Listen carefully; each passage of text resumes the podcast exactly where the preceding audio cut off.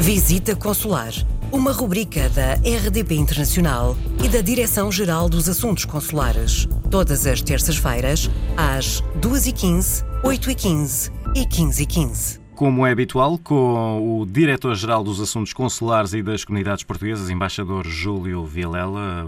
Olá, Sr. Embaixador.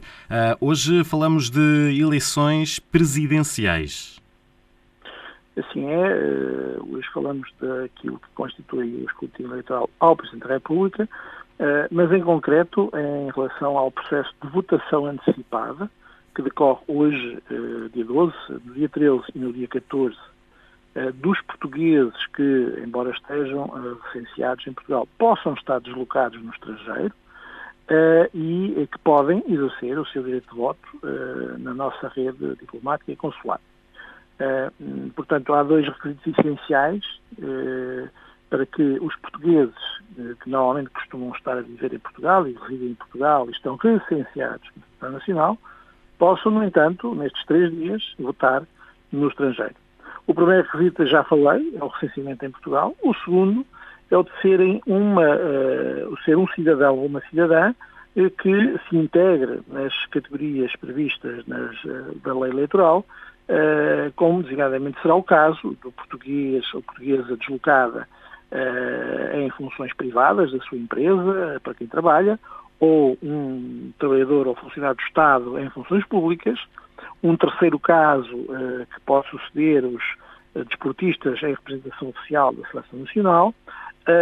Um, um quarto caso, que talvez seja aquele mais significativo, que tem a ver com os estudantes, os investigadores, os docentes, os bolseiros de investigação que estão deslocados no estrangeiro uh, e uh, também uh, as pessoas que, por razões de saúde, estão infelizmente doentes e que têm que estar em tratamento no estrangeiro.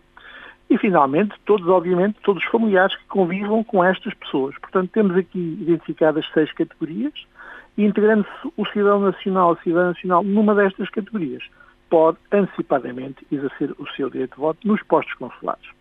Uh, e eu faço muita questão de explicar isto desta maneira, para que não haja uma confusão entre aquilo que constitui o voto antecipado no estrangeiro, que ocorre apenas nesses três dias, e o chamado voto antecipado em mobilidade em território nacional, que segue regras distintas.